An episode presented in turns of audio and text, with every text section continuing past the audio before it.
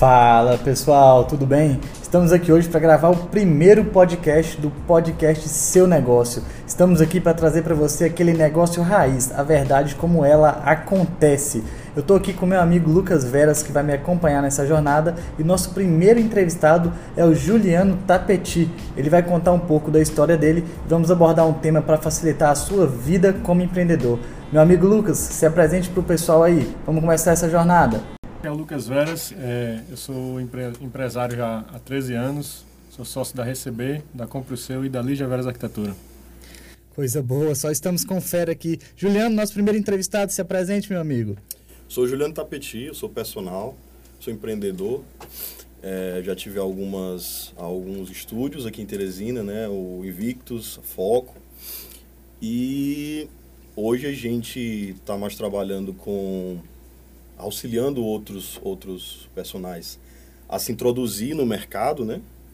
Na, na mentoria que a gente faz e também estudando fortemente o, o, o mercado financeiro para poder alocar melhor os recursos, os investimentos, assim que eles forem chegando. Show de bola. Pessoal, para vocês entenderem o contexto aqui, o Lucas é um grande amigo e é um mentor que me acompanha na minha parte financeira das minhas consultorias, nas minhas empresas.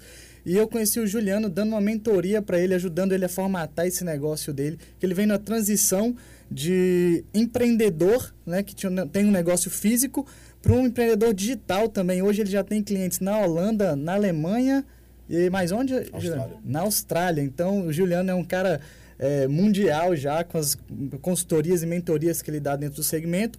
E eu resolvi trazer ele para ele compartilhar com vocês essa experiência de ter um negócio físico, de sair da faculdade, ser um profissional liberal e conseguir ter tempo e ganhar muito mais do que o mercado, financeiramente falando, para construir essa autoridade. Juliano, como que foi essa transição de sair da faculdade e entrar dentro de uma academia e sentir que aquilo não era para você? Isso. Eu acho que a primeira questão, acho que isso acontece com todo mundo, é o fato de entrar em uma determinada profissão muito jovem e não analisar se o timing exato para a sua profissão, se o mercado pede aquela profissão no momento, ser muito passional na hora da escolha daquela, daquela profissão, isso termina custando caro. Eu sempre observei a minha profissão não só de forma da realização pessoal, mas é, verificando se de fato ela trazia algum retorno financeiro. E quando, quando eu entrei, isso não faz muito tempo, são, são, são sete anos né, que eu tenho é, de formado, né? seis anos na realidade, é, naquela época era um mercado oportuno. Né? Hoje já não tanto. Né? Quem entrou junto comigo pegou outro período do, do personal. Né? O personal hoje em dia está bem. É, a mão de obra está é, enorme, né? tem concorrência absurda e a gente vê que o profissional ele está sendo cada vez mais selecionado, né? E você precisa inovar constantemente para se manter no mercado. Então, é, vendo esse cenário, a gente resolveu ensinar, assim, compartilhar na realidade como é que a gente tinha é, saído de, de estagiário para proprietário, e posteriormente para mentor né, de, outros, de outros profissionais de educação física. Né? Então o, o, percurso foi um percurso simples. A gente realmente precisava, né? Estava começando a carreira, precisava ter um emprego, pegou um estágio como uma pessoa, como qualquer outro profissional de educação física, mas dentro do estágio eu nunca tive a, a, a, mentalidade de estagiário, de que eu prestava serviço para o dono da academia. Eu sempre me vi prestando serviço para pessoas. E desde já eu tinha a mentalidade de que algum dia eu teria um negócio. Eu teria que ter algum tipo de negócio para que eu viesse a ter independência financeira, certo? Liberdade financeira. Porque como assalariado é muito difícil. Você está sujeito às intempéries do mercado, você está sujeito à quebra da empresa, você está sujeito a uma série de fatores é, que não permitem você acumular capital e, portanto, não ter uma segurança financeira de fato. Então percebi que eu precisava ter uma empresa. Então, desde já, de, mesmo como estagiário, eu comecei a formatar uma carteira de clientes é, da forma que eu, eu prestava o melhor serviço possível. Eu nunca fui lá para bater ponto, eu nunca fui lá meramente para cumprir horário, porque eu imaginava que eu não trabalhava para o dono da academia. Então foi uma consequência natural aumentar a carteira de alunos se você presta um bom serviço, se você é responsável, se você é assíduo nos seus compromissos, você vai aumentar a sua carteira de clientes, né? Obviamente, estudando sempre, se especializando sempre. Juliano, é, essa parte é muito importante. É, o tempo médio que um profissional, um educador físico consegue estar com o cliente é de aproximadamente três meses, se eu não me engano. Ele, o cliente tem a evasão, a né? evasão, né? sim. O seu resultado, que você já me mostrou os números, os seus clientes ficam em média dois anos? É, é isso mesmo? É, uma média de dois anos. A gente tem, a gente chama os nossos clientes mais, mais jovens, né? Eles têm dois anos, cara. A gente tem uma média aí de mais ou menos isso, né? Dois anos. A gente tem clientes que, que, que estão comigo desde a época do estágio. Desde a época do estágio. Então faz muito tempo. Tem clientes de seis anos, de sete anos. Mesmo quando eu ainda não era formado, eu já tinha alguns clientes. E, e é isso. Então tem, o pessoal tem, dura muito tempo, né? Então por que, que acontece essa, essa, essa fidelização tão forte? Porque a gente acredita em não encarar o, o, o nosso aluno, né, de personal como um mero corpo, né? A gente não acredita, eh, eu, eu acredito fortemente aquela história do, do personal que vira e diz assim, ah, eu sou personal, eu não sou pago para ser psicólogo de ninguém, foda-se, eu não estou nem aí, não sei o quê. Eu não, eu, eu não concordo com isso. Eu acho que você é um prestador de serviço. Se você é um advogado, você tem que entender o básico de, de, de psicologia. Sim, se você é um médico, mesma coisa. E se você é um personal, a mesma coisa. Se você é um cara puramente mecânico, pode ter certeza que os seus resultados eles não vão ser de, de longo prazo. Porque o que constrói a fidelização é o relacionamento, aliado ao resultado, obviamente. A pessoa não vai ficar ali pagando sem ter resultado. Mas a pessoa também não vai estar pagando para estar com uma pessoa desagradável que única e exclusivamente trata ela como uma máquina.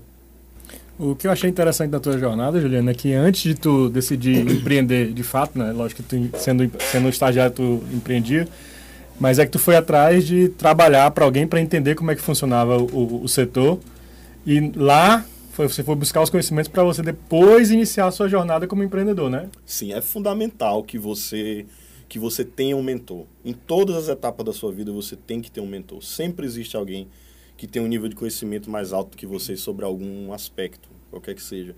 Então, realmente, estar numa empresa, vendo como ela funciona como empresa, de fato, porque muitas vezes as pessoas estão lá participando dos mecanismos da empresa, mas estão atentas só fazer o trabalho delas e ir embora. E não prestam atenção ao seu entorno, como é que o gerente trabalha, como é que o proprietário trabalha, é, como é que são as questões administrativas dessa empresa. Isso foi sempre uma coisa que, que me intrigou bastante, né? Então, assim, eu entrei, obviamente, com, com um aspecto de, de aprender, né? Observar como é que os proprietários de academia tinham se tornado proprietários de academia. O que que fez aquele cara chegar a ser um proprietário? Eu sempre me inspirei muito naqueles que, que começaram com muito pouco, né? Pô, se o cara ele não recebeu um montante, uma herança, uma coisa do tipo, como é que esse cara conseguiu virar um proprietário de academia, né? Então você busca esse tipo de, de inspiração para planejar a sua carreira no, no, no, longo prazo. E Juliano, você sendo um profissional liberal, você entrou dentro do mercado do empreendedorismo. Quando que você falou assim, não, eu quero ser um empreendedor e não apenas um educador físico, um personal trainer? Quando que foi essa virada de chave? Eu acho que faz aproximadamente uns três anos. Uns três anos, né? foi, na realidade, o, o, o meu, meu, a minha entrada no empreendedorismo, né, assim, de fato, né, se deu paralelamente ao, ao começo do estudo dos investimentos. Né. Quando eu comecei a, a, a, realmente estudar sobre a formação de uma carteira previdenciária, né, visto que a maioria dos profissionais liberais de educação física não, não pagam né, uma, uma, uma previdência, né, principalmente a previdência privada, eu comecei a me preocupar com, com esse tipo de coisa, né? Então eu disse, cara, poxa, eu ganho, eu ganho razoavelmente bem, mas eu não tenho nenhum planejamento futuro. Como é que vai ser isso? Eu preciso aumentar, eu preciso escalar a minha capacidade de, de ganhar dinheiro, né? Então eu pensei, eu digo, bom, eu preciso ter uma empresa, um pequeno negócio e começar a fazer com que outras pessoas que tenham um pensamento parecido com o meu trabalhem comigo para que a gente consiga lucrar juntos, né? maximizar as minhas horas de trabalho, por assim dizer, né? Porque, enfim, você só tem 24 horas, a única coisa que você pode dar. Agora, se tem outra pessoa, duas, três, quatro, cinco, seis, dez mil pessoas trabalhando para você, você amplifica né, essa, esse, potencial, essa, esse potencial de ganho. Engraçado é que tempo é a coisa mais democrática que tem, né? Todo Exatamente. mundo tem as mesmas 24 horas todo dia. Isso.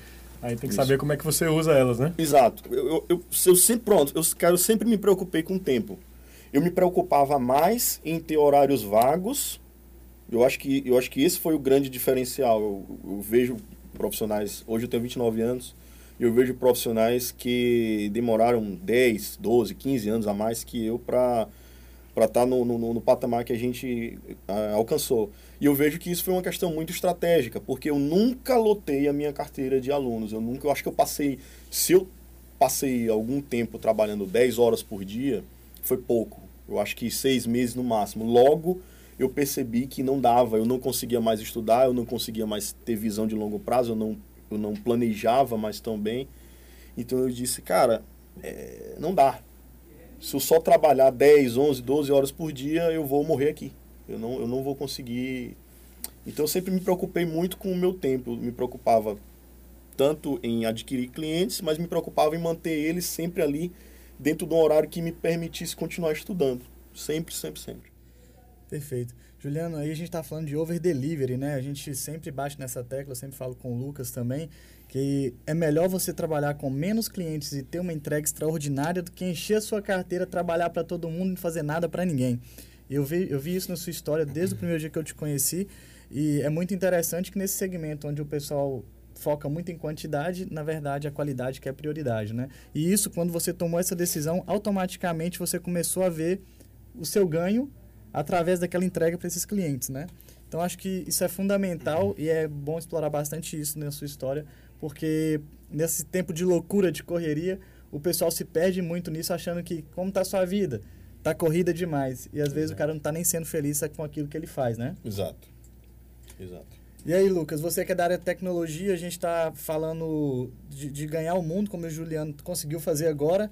Você que é dono de, de uma startup, está dentro desse segmento, viaja o Brasil todo. Você, como que você vê esse empreendedorismo social das redes sociais, essa entrega, mesmo Juliano estando tão distante dos clientes, ele conseguir ir lá e fazer esse over delivery, como que você vê isso? Porra, tu me falou, velho. pergunta, pergunta absurda, né? Tu, hein? Bom, eu acho que, acho que você tem competência para fazer essa, essa análise aí. Você está viajando o mundo todo e sabe que segue, segue o Gary Vee, né? Uhum. Eu entro no seu carro, tá um podcast em inglês o tempo todo. Eu quero dizer no sentido do impacto, né? De você não ter mais fronteiras para enfrentar. É, o pessoal antes achava que tinha que estar fisicamente em algum lugar. Sim. O Juliano hoje dá mentorias para pessoas a 5 mil quilômetros de distância. Você ouve o Gary Vee. É, Enfim, hoje, como que é essa integração? Hoje a internet nos dá, nos dá essa possibilidade. A gente vive uma, uma geração que acho que nunca existiu tanta oportunidade de você produzir, de fazer e de ganhar dinheiro fazendo aquilo que você gosta. Acho que a gente está vivendo uma, uma geração ímpar, entendeu? Nesse sentido.